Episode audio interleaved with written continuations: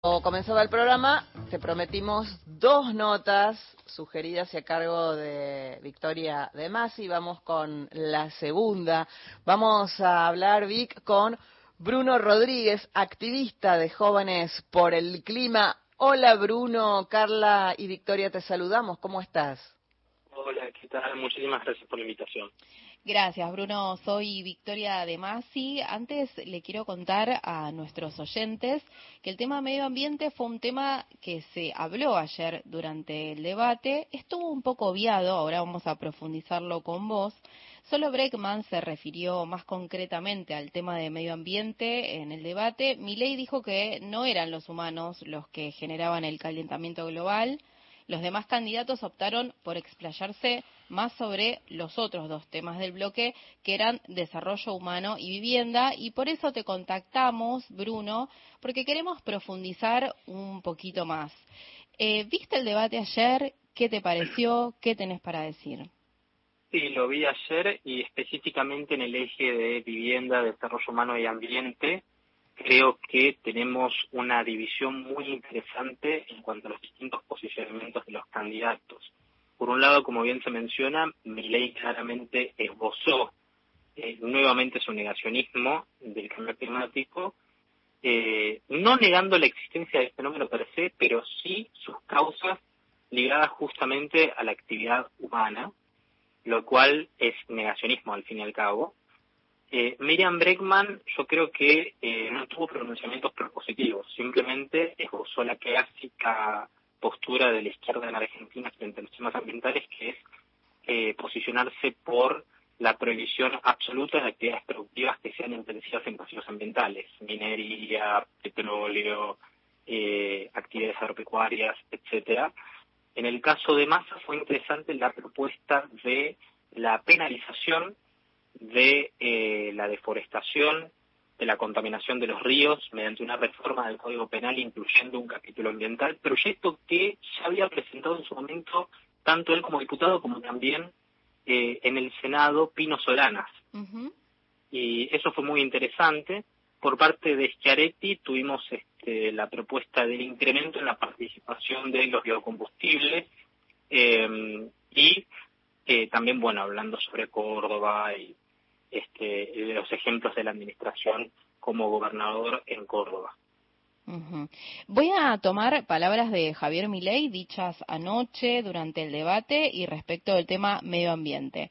¿Qué dijo el candidato libertario? Dijo, no vamos a adherir a la Agenda 2030. Nosotros no adherimos al marxismo cultural. Más allá de este comentario sobre marxismo cultural o no, o lo que haya querido decir, quiero que nos cuentes de qué se trata la Agenda 2030 para el Desarrollo Sostenible.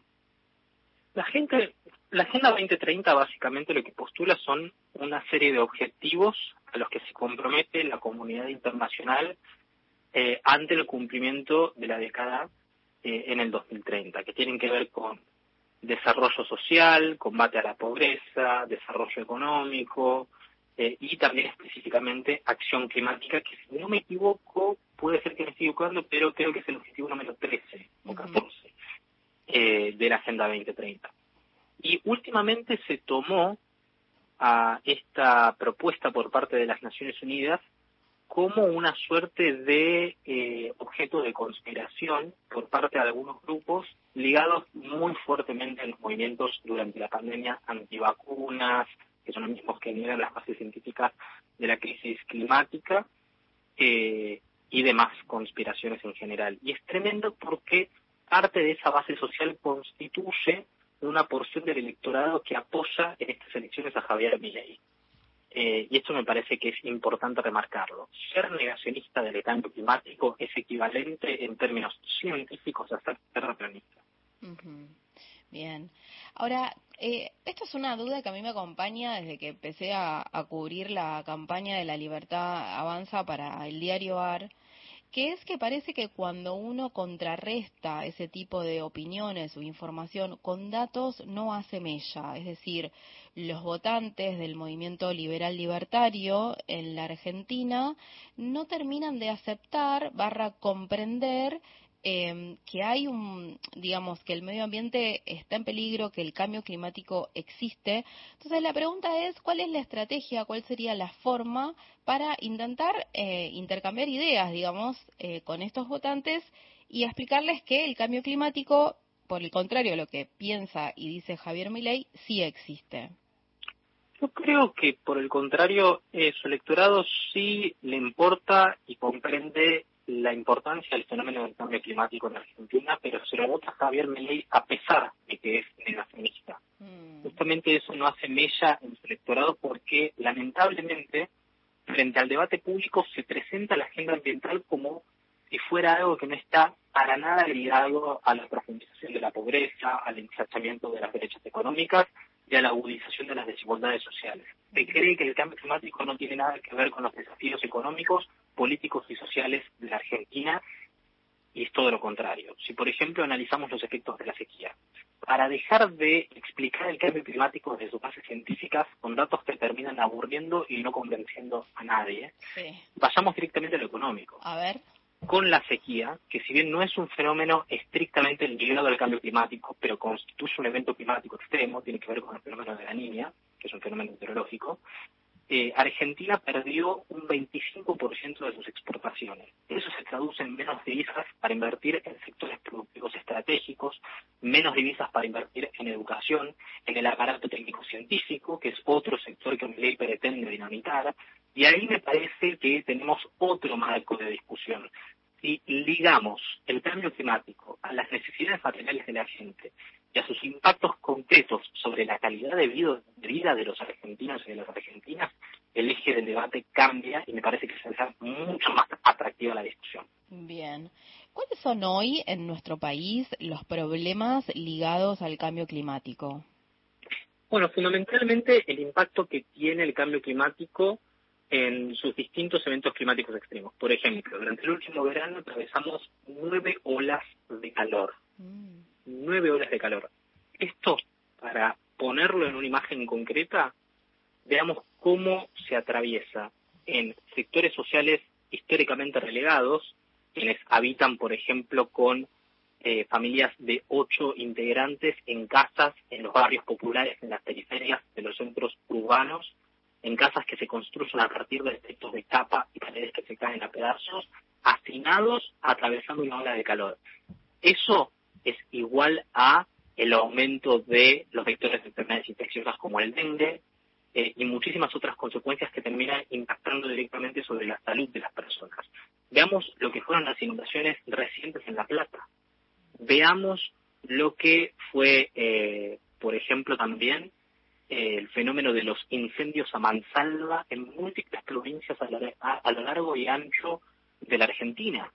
Eh, acá tenemos una situación realmente muy grave en términos sociales y económicos para esas provincias. El sector arrocero en Corrientes perdió muchísimo eh, margen de productividad justamente porque se arrasaron con los cultivos eh, y demás sectores productivos. Entonces me parece que cuando hablamos de las consecuencias del cambio climático tenemos que hablar fuertemente de su, su relación con los impactos eh, económicos, sobre todo. Estamos hablando con Bruno Rodríguez, activista de Jóvenes por el Clima. Eh, soy Carla Bruno.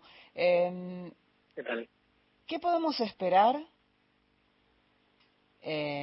si hipotéticamente asume Milei, que es quien no reconoce el cambio climático. Eh, bueno, lo, escuchamos ayer en el, en el debate, supongo que, que, vos lo has escuchado, lo que él opina acerca de esto, eh, esta negación. ¿Qué podemos esperar en las políticas de un gobierno para con nuestro país, con una persona que piensa y niega el cambio climático? Primeramente, lo que debemos esperar es una postergación absoluta de esta agenda de las prioridades del Estado. Por ejemplo, con la clausura del Ministerio de Ambiente. No va a haber cartera en el Estado que se encargue de estos temas, de los temas ambientales y del desafío de hacer frente al cambio climático con políticas públicas activas. Pero por otro lado, esperemos también un cambio rotundo en la tradición geopolítica de la Argentina frente a este tema. Ya ha dicho Javier Milei durante el debate que no cree que Argentina deba formar parte del Acuerdo de París, al igual que Trump, por ejemplo, cuando asumió como presidente de los Estados Unidos, encaró la exclusión de Estados Unidos del acuerdo.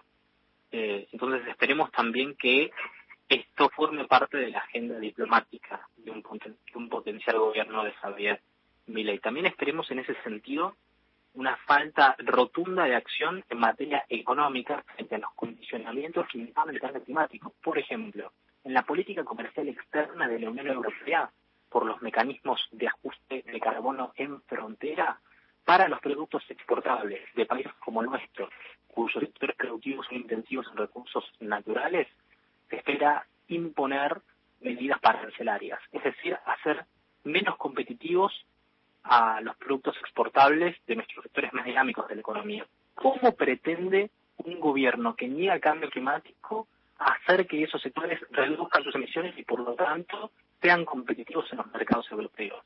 Un liberal, un liberal de verdad, reconocería este fenómeno justamente por la mente de que Argentina conquiste mercados y sea más competitiva, sobre todo teniendo en cuenta la firma del acuerdo Mercosur y Unión Europea, eh, haría algo contundente frente a esta nueva oleada de restricciones comerciales.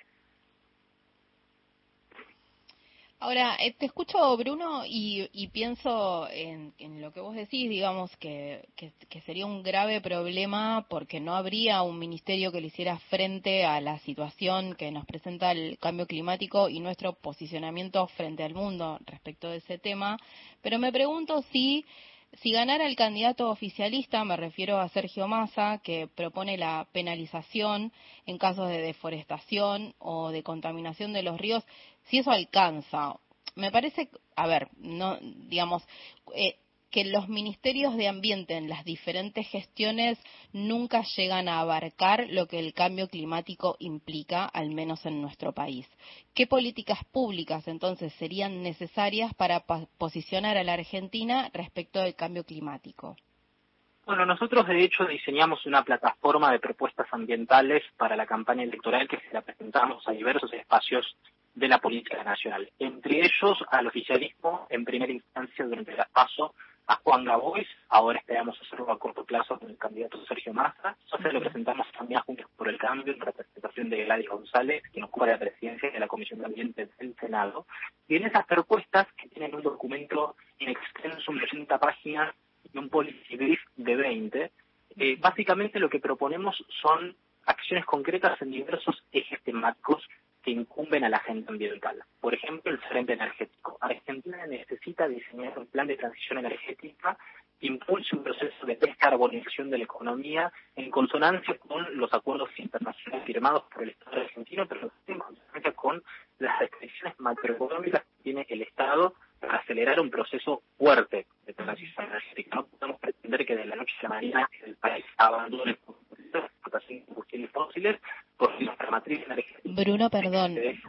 Bruno, te estás moviendo porque de repente se, se oye mal y te perdemos y está bueno. ¿Ahora se me escucha? Ahí está, perfecto, gracias. Ahí perfecto. Quedamos en descarbonalización de la energía. Eh, hay que descarbonizar la economía mediante un proceso de transición energética que haga que incremente la participación de energías renovables en la matriz energética, pero también otros vectores de transición. Por ejemplo, la energía nuclear, en el que sector en el que Argentina tiene un desarrollo técnico-científico realmente formidable, formamos parte de los países que tienen tecnología nuclear avanzada, de hecho en su momento hasta exportamos tecnología nuclear a países como Australia, y también aprovechar estamos Bruno te estamos este perdiendo y ¿Ahora no... me escuchan bien? A ver, hagamos un intento, más. Igualmente estamos sobre el, final del programa, pero hagamos un intento más. Para por cerrar favor. esta idea, por favor. Dale, dale, perfecto. A ver si se escucha bien ahora. Ahí te oímos. Perfecto. Eh, también Argentina debe aprovechar otras energías que forman parte del paquete de combustibles fósiles, pero son menos intensivas en emisiones de carbono, como por ejemplo el gas de vaca muerta. Exportar el gas de vaca muerta a países europeos que, producto de la guerra, retornaron al carbón, reabriendo centrales de carbón, podría ser que se dejen de ralentizar las metas de descarbonización de los países que más emisiones generan y por lo tanto son más responsables del fenómeno del cambio climático. Y también podría ayudar a sortear la restricción externa de divisas de la Argentina, complejizando la matriz productiva, diversificando nuestro entramado exportador y generando desarrollo productivo e industrial genuino a partir de la transición energética. Estas propuestas que compatibilizan desarrollo productivo, industria y ambiente deben formar parte de las plataformas de los candidatos, porque de lo contrario nos vamos a enfrentar a un contexto en el que las restricciones macroeconómicas del país, si no le hacemos frente a la agenda ambiental, solamente van a agravarse. Muchísimas gracias, Bruno. Gracias, Bruno. Eh, hablábamos con Bruno Rodríguez, él es activista de Jóvenes por el Clima. Eh, pasó por aquí por gente de a pie y estamos atentos a la agenda de cambio climático.